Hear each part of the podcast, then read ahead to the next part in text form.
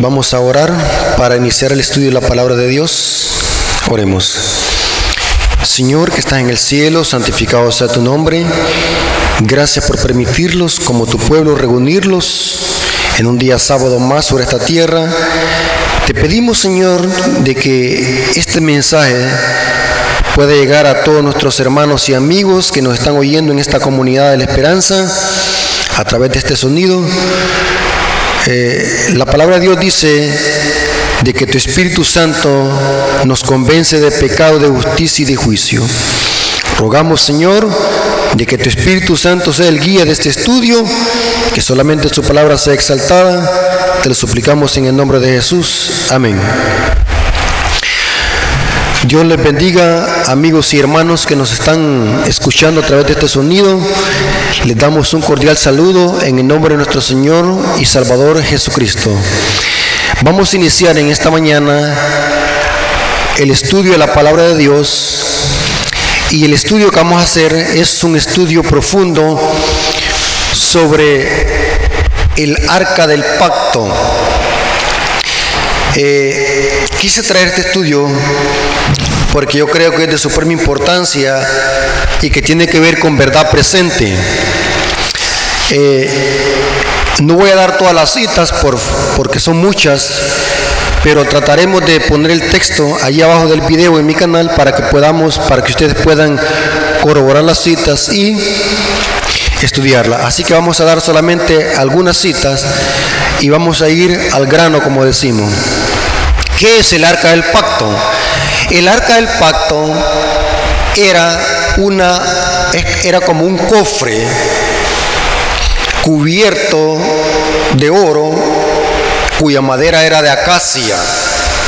Era como una urna rectangular que estaba situada en el lugar santísimo del santuario. En el lugar santísimo, según la Biblia, era que solamente podía entrar el sumo sacerdote y era una vez al año para el día de la expiación o el Yom Kippur. Dentro de esta arca del pacto, la palabra de Dios dice en el libro de Hebreos, capítulo 9, versículo 4 al 5, que habían tres utensilios. Estaba la vara de Aarón que reverdeció, un pedazo de maná y las tablas del pacto o los diez mandamientos. Encima de esta arca del pacto o de este cofre había una cubierta llamada propiciatorio. Sobre el propiciatorio habían dos querubines que con sus dos alas las se tocaban y con las otras dos alas cubrían o estaban en forma inclinada hacia el propiciatorio.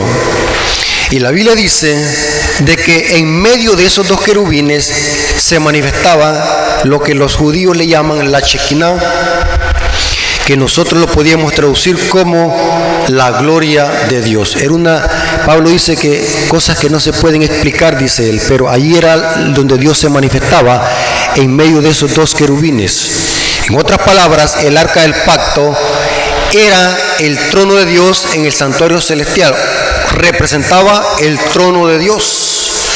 Por consiguiente, el sumo sacerdote para entrar a ese lugar santísimo tenía que ir purificado. Todos sus pecados tenían que haber sido confesados. De lo contrario, la Biblia dice que podía morir calcinado. Esto le pasó a los hijos de Araón. Por entrar pecaminosos y corruptos al lugar santísimo, tuvieron que morir calcinados.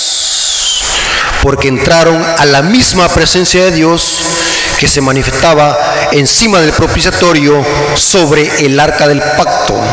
Es muy importante que entendamos eso. Ahora bien, la Biblia enseña, y esto lo presentamos en el tema del santuario, la Biblia enseña de que todo eso era una copia del santuario celestial.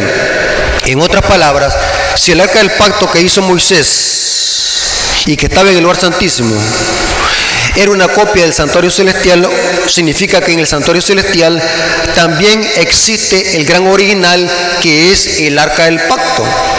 Porque la Biblia dice que Dios le dijo a Moisés, hazlo conforme todo al modelo que yo te enseñé en el monte. Eso lo dice Éxodo 25:40. En otras palabras, Moisés, cuando formó o hizo el arca del pacto, estaba haciendo una copia exacta del arca del pacto que encontramos o que está en el santuario celestial, especialmente en el lugar santísimo. Eso lo dice Apocalipsis 11 19. Noten que dice Apocalipsis 11 19. Al apóstol Juan se le permitió observar el lugar santísimo del santuario celestial y dice, fue abierto el templo de Dios en el cielo y fue vista en su templo el arca del pacto. Si el arca del pacto estaba en el lugar santísimo, ¿qué es lo que vio Juan? Sencillamente se le presentó el lugar santísimo del santuario celestial en visión, en la santa visión. Ahora, noten lo que dice una cita de Elena de Guay que corrobora esto. Espíritu de Profecía, volumen 4, página 261. Esto lo, lo, tomé del comentario bíblico adventista y dice lo siguiente. El arca que contenía la ley de Dios y el altar del incienso y otros instrumentos de servicio que se encontraban en el santuario celestial eran los mismos que los que los del lugar santísimo del santuario celestial. Al apóstol Juan, en esta santa visión, se le permitió entrar al cielo y ahí contempló el candelabro de oro, el altar del incienso, y al abrirse el templo de Dios, vio el arca del testimonio. O sea, esto lo corrobora que exactamente de que el apóstol Juan, cuando se le presentó en visión el arca del pacto, vio exactamente el lugar santísimo, porque el arca del pacto estaba en el lugar santísimo del santuario. Es muy importante que entendamos eso. Ahora, ¿por qué es necesario conocer esto? Porque para los hebreos el arca del pacto era el utensilio más sagrado que se encontraba en el santuario. Inclusive era tan sagrado que los judíos y las naciones paganas llegaron a considerar como un poder, como un utensilio que tenía poderes mágicos. La Biblia dice que en cierta ocasión los filisteos robaron el arca del pacto porque creían de que había poder en ella. Y dice que se la llevaron a Asdod, ciudad de los filisteos, y dice que cuando llegaron allá Dios los azotó con plaga. Y dijeron, no, llevemos otra vez el arca a la tierra de, de, Israel, porque ellos, ellos creían de que había cierto poder en el arca. Pero el poder no estaba en el arca, sino que el poder estaba en someterse a los preceptos divinos, de acuerdo a cómo Israel vivía en armonía a lo que había dentro del arca, Dios daba la victoria a Israel. O sea, el secreto del poder no estaba en sí en el arca. El arca solamente era una representación del trono de Dios. Cuando el pueblo de Israel se apartaba de los mandamientos de Dios, eran vencidos, aunque tuviesen el arca junto con ellos. Porque los israelitas llegaron a considerar como un, objeto sagrado que tenía poder en sí pero el poder no estaba en sí, sino que estaba en la voluntad soberana de Dios y de acuerdo a como Israel se mantenía obediente a lo que contenía el arca del pacto, Dios daba la victoria a Israel. Inclusive, hermanos, eh, lo que había en el arca del pacto representa algo.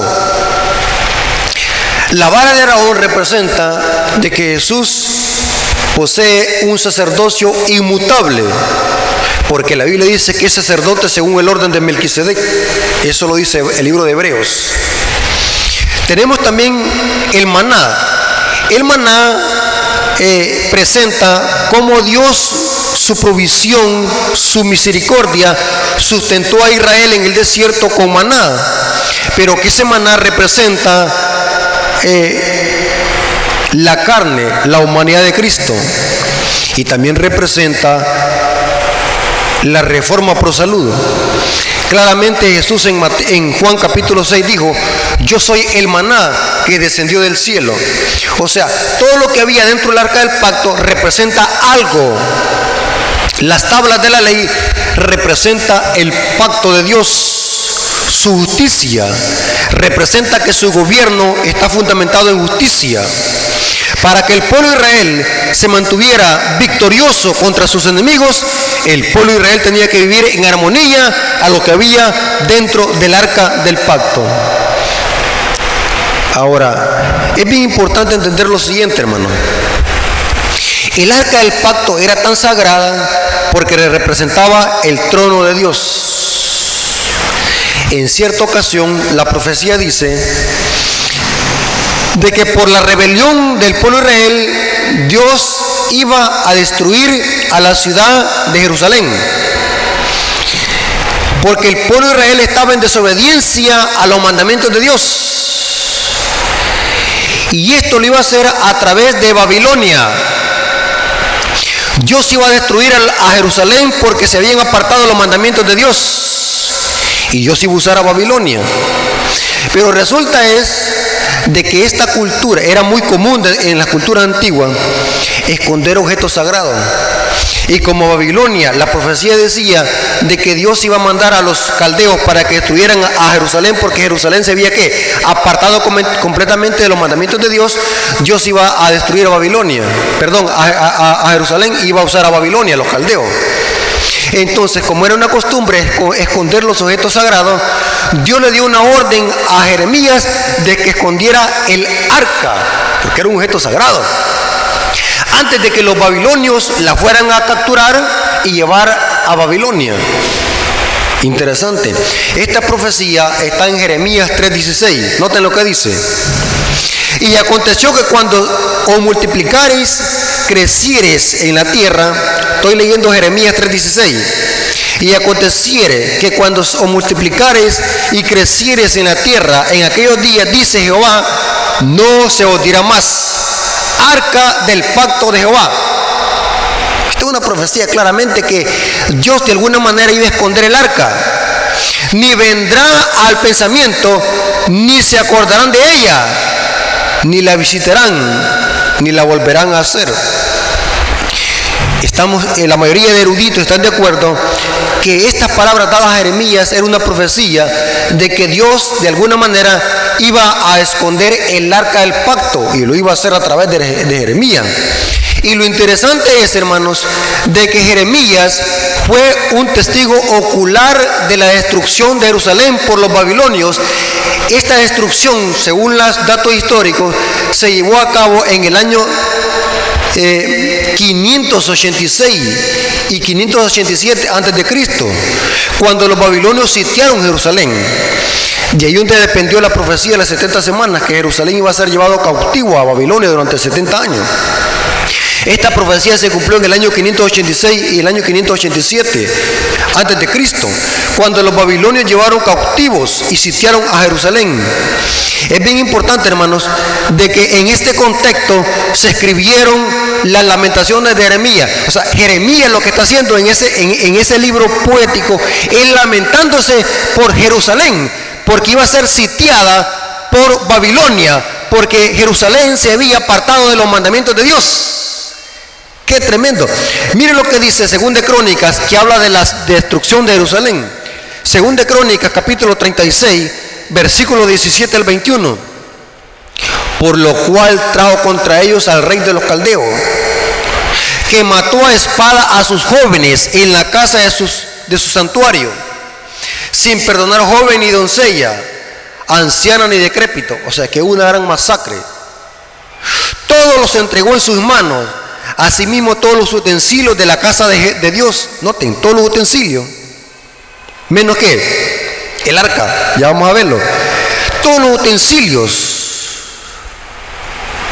Y sigue diciendo, grandes y chicos, los tesoros de la casa de Jehová, los tesoros de la casa del rey y de sus príncipes, los llevó que a Babilonia. O sea que hizo una gran masacre el rey, el rey de Babilonia y gente que quedó viva fue llevada cautivo, entre ellos iba Daniel, excepto Jeremías. Jeremías no fue llevado cautivo. Y Nabucodonosor llevó los objetos sagrados del templo.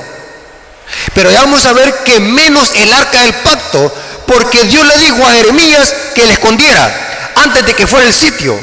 Y sigue diciendo, y quemaron la casa de Dios y rompieron el muro de Jerusalén y consumieron con fuego sus palacios.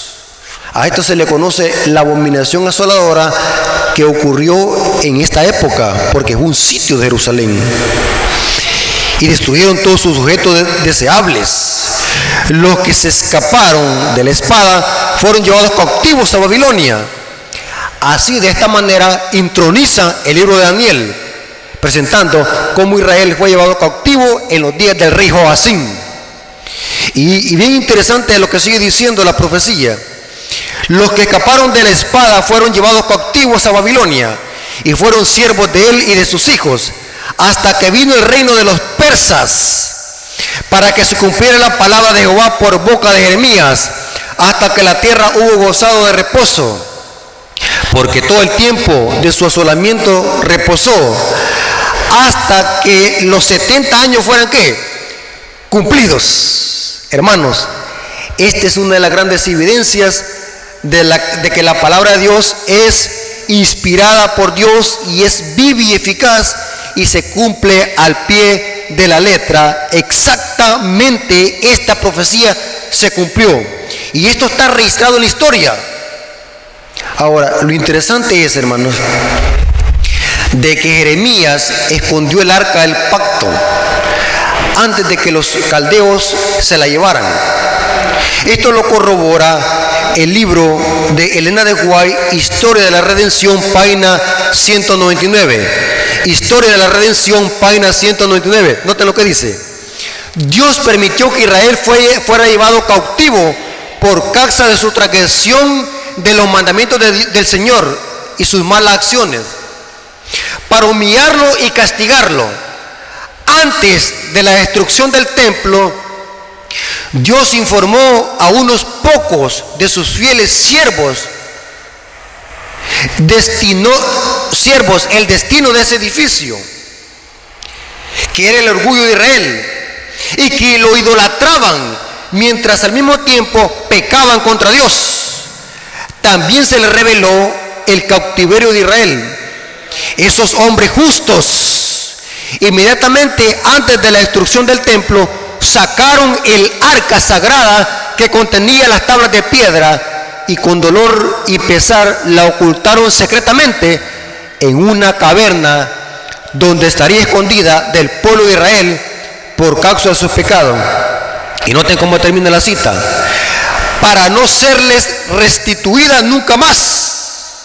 Nunca más. El arca sigue escondida y nadie la ha perturbado jamás desde que se escondió.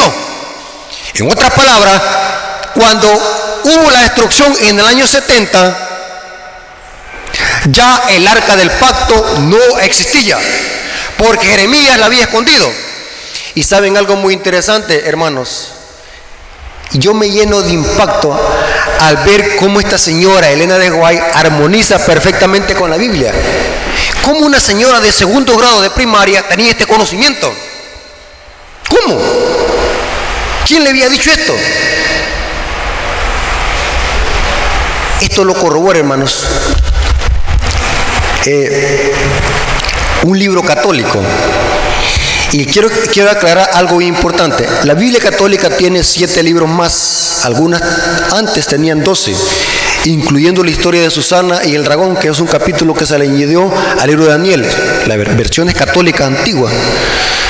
Y quiero decirles algo muy importante, hermano. La iglesia cristiana o los cristianos decidieron quitar esos libros de la Biblia, de las Biblias actuales porque se consideran que no son libros inspirados, son libros apócrifos o libros dectorocanónicos. Que algunas partes de estos libros, no todas, algunas partes de estos libros contradicen los 66 libros canónicos. Por eso es que se dio quitar. Y por otra razón es de que ningún apóstol ni Jesucristo lo citó. No hay ningún apóstol que haya dicho, o Jesús que haya dicho, como dice el libro de, Judith, o como dice el libro de Baruch, no encontramos. Porque carecen de inspiración, por eso es que se le conoce como apócrifos o dectorocanónico. Eso no significa que no tengan datos históricos que se pueden tomar como fidedignos. ¿Me estoy dando a explicar? es bien importante que sepamos hacer la diferencia entre algo bíblico, algo extra bíblico y algo antibíblico. Bíblico significa que esté textualmente en la Biblia. Extra bíblico significa una fuente que es que no está escrito en la Biblia, pero que tiene relación o armonía con, con el texto bíblico. Eso significa extra bíblico. Nosotros podemos usar cualquier literatura eh, que no sea inspirada, pero que en armonía con la inspiración bíblica. Y está lo antibíblico, que aunque puede ser una fuente extra bíblica, puede ser que esa fuente esté contradiciendo el texto bíblico. ¿Me voy a explicar? Es bien importante eso. El libro de 2 de Macabeo, capítulo 2, versículo 4 al 7, que es un libro que tiene la Biblia católica, corrobora esto de que fue Jeremías y otros hombres que escondieron el arca antes de que viniera el sitio de Jerusalén en el año 586. Esto está en el 2 de Macabeo, capítulo 2, versículo 4 al 7. Ustedes pueden corroborarlo en su Biblia. Noten cómo dice. Y dice lo mismo que acabamos de leer. Se decía también en el escrito como el profeta, después de una revelación mandó a llevar consigo la tienda y el arca. Y como salió hacia el monte donde Moisés había subido para contemplar la heredad de Dios, y cuando llegó Jeremías, noten, encontró una estancia en forma de cueva, y allí metió que la tienda y el arca y el altar del incienso y lo tapó y tapó la entrada, volviendo algunos de sus compañeros para marcar el camino, pero no pudieron qué? Encontrarlo. Qué interesante. este libro corrobora de que Jeremías escondió el arca del pacto, pero fue una cueva. Cuando volvieron a ver dónde estaba, se perdió. Eso significa que la providencia de Dios le escondió. Interesante. Pero lo que me llama la atención es de que dice Elena de Guay que hasta el día de hoy el arca no ha sido encontrada. Sabemos de que está en esta tierra, pero no sabemos dónde está. Porque Dios la escondió el arca. Y saben, hermanos, desde entonces ha habido personas que han tratado de querer descubrir el arca. Hollywood hace tiempo sacó una película que se llamaba El arca perdida de Indiana Jones y saben, hermano, los que hacen películas leen la Biblia. Leen la Biblia la mayoría de personas. Y esta película presenta cómo este personaje encuentra el arca perdida. Porque de alguna manera creen de que el arca perdida está escondida. Pero lo interesante es, hermano, que han habido personas que se han tomado la tarea de buscar el arca, pero ha sido su esfuerzo en vano. En YouTube pueden ver un montón de videos donde personas aseguran haber encontrado el arca, pero son, son, son información que no tienen base. No hay evidencia de que el arca, el arca se, se haya encontrado. No hay una evidencia sólida que demuestre que algún arqueólogo o algún científico haya podido encontrar el arca la profecía se cumplió de que el arca aún sigue escondida, porque Dios le dijo a Jeremías que la escondiera. Y hasta el día de hoy, como dice la profecía, el arca sigue escondida. Lo interesante es de que así como la providencia divina escondió el arca y no se sabe su escondite, la profecía dice que al final de la historia Dios la va a hacer que aparezca por providencia divina. Quiero leer alguna cita del Espíritu Profecía, cómo esto se corrobora. El arca que está escondida al final de la historia será encontrada y va a ser como testimonio público y el mundo se dará cuenta que estuvieron quebrantando la ley de Dios y siguiendo a sus falsos ministros pero ya será demasiado tarde. Dios permitirá que el arca sea encontrada. Voy a leerle por lo menos unas tres citas que corroboran esto. Esto también está en el comentario bíblico adventista. Y cita la carta 30 escrita en el año de 1900. Y también se puede buscar esto en manuscritos liberados, volumen 19, página 265. Noten cómo dice, Dios escribió sus mandamientos en dos tablas de piedra con su propio dedo. Estas tablas no fueron dejadas a la vista de los hombres, sino que fueron colocadas en el arca Y en el gran día, cuando todo caso sea, caso sea decidido, estas tablas grabadas con los mandamientos serán colocadas de tal forma que todo el mundo pueda ¿qué?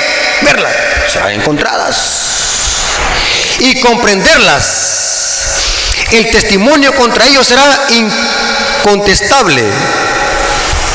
Otra cita, comentario bíblico adventista, tomo 7, página 1123, dice, el precioso registro de la ley fue colocada en el arca del testamento y está todavía allí, oculto y salvo de la familia humana. Pero en el tiempo señalado por Dios, Él sacará esas tablas de piedra que sean para que sean un testimonio ante todo el mundo contra la desobediencia a sus mandamientos y contra el culto idolátrico de un día de, reposo falsificado. O sea que Dios, Dios, la va, no sabemos hermano, no sabemos qué, es lo que va, qué, medio va a usar Dios para descubrir el arca del pacto, pero sabemos de que al final de la historia el arca del pacto que está escondida hasta el día de hoy, Dios la va a descubrir. Y el mundo se va a dar cuenta ya demasiado tarde que estuvieron quebrantando los santos mandamientos de Dios, incluyendo el santo día de reposo que habla del sábado.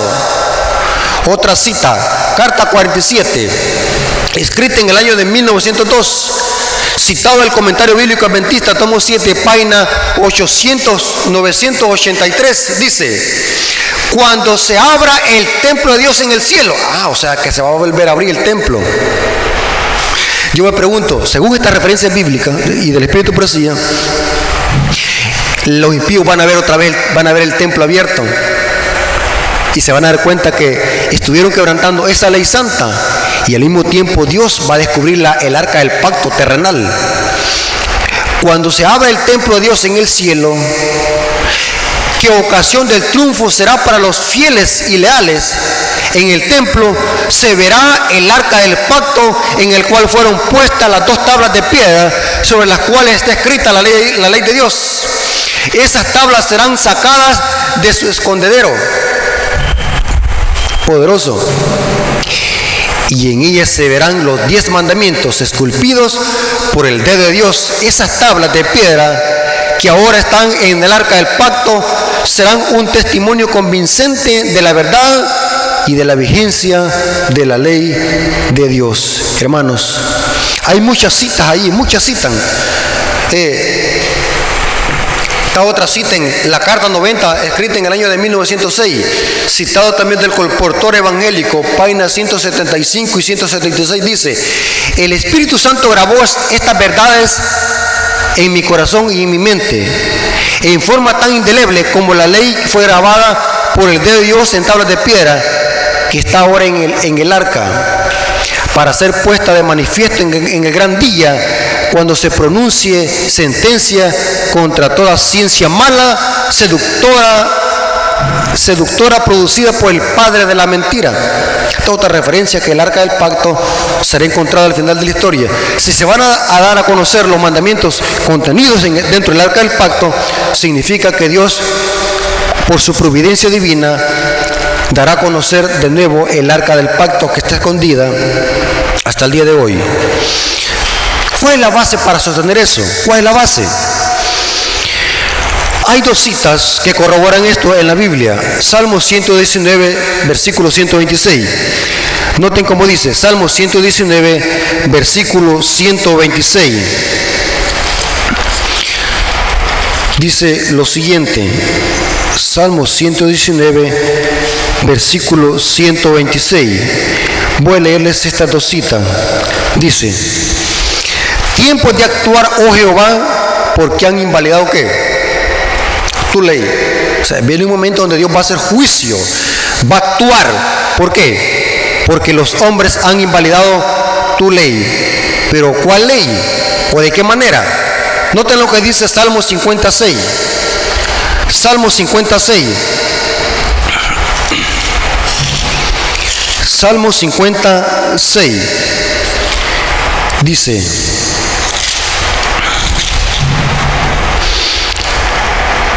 Y los cielos declararán que tu justicia. porque Dios es el juez. Noten qué interesante, los cielos declararán su justicia.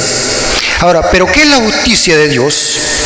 En el Salmo 119, 142 relaciona la ley de Dios con su justicia.